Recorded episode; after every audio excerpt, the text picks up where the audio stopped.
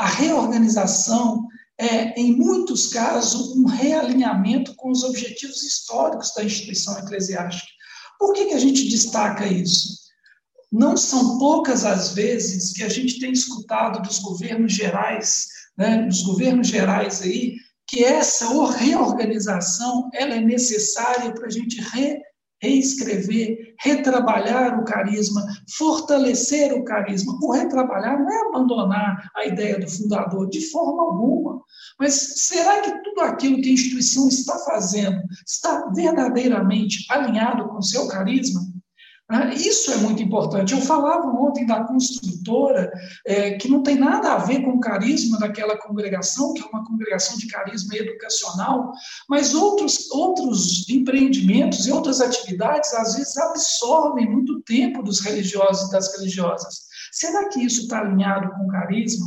A gente tem que parar e refletir e, e, buscar isso dentro das nossas instituições. Né? É, essa questão da, da, da identidade da congregação. Né? O, o, Sebastião, no livro que eu até citei ontem para vocês, né, que é a perda de alunos nas escolas confessionais, ele fala que essa questão da identidade se revela quando percebida pelo outro.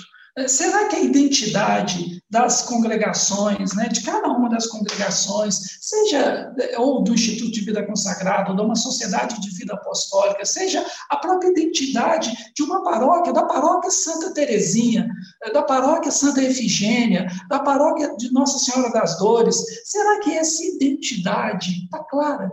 Será que a gente está conseguindo, os outros estão conseguindo perceber na nossa escola confessional a identidade católica?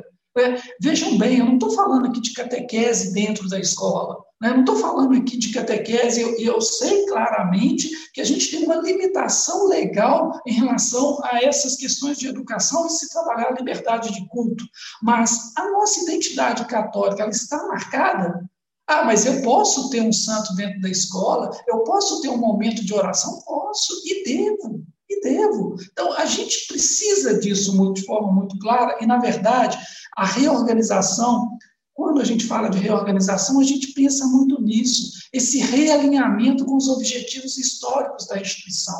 Então, é, é nessa, nesse sentido que a gente precisa trabalhar.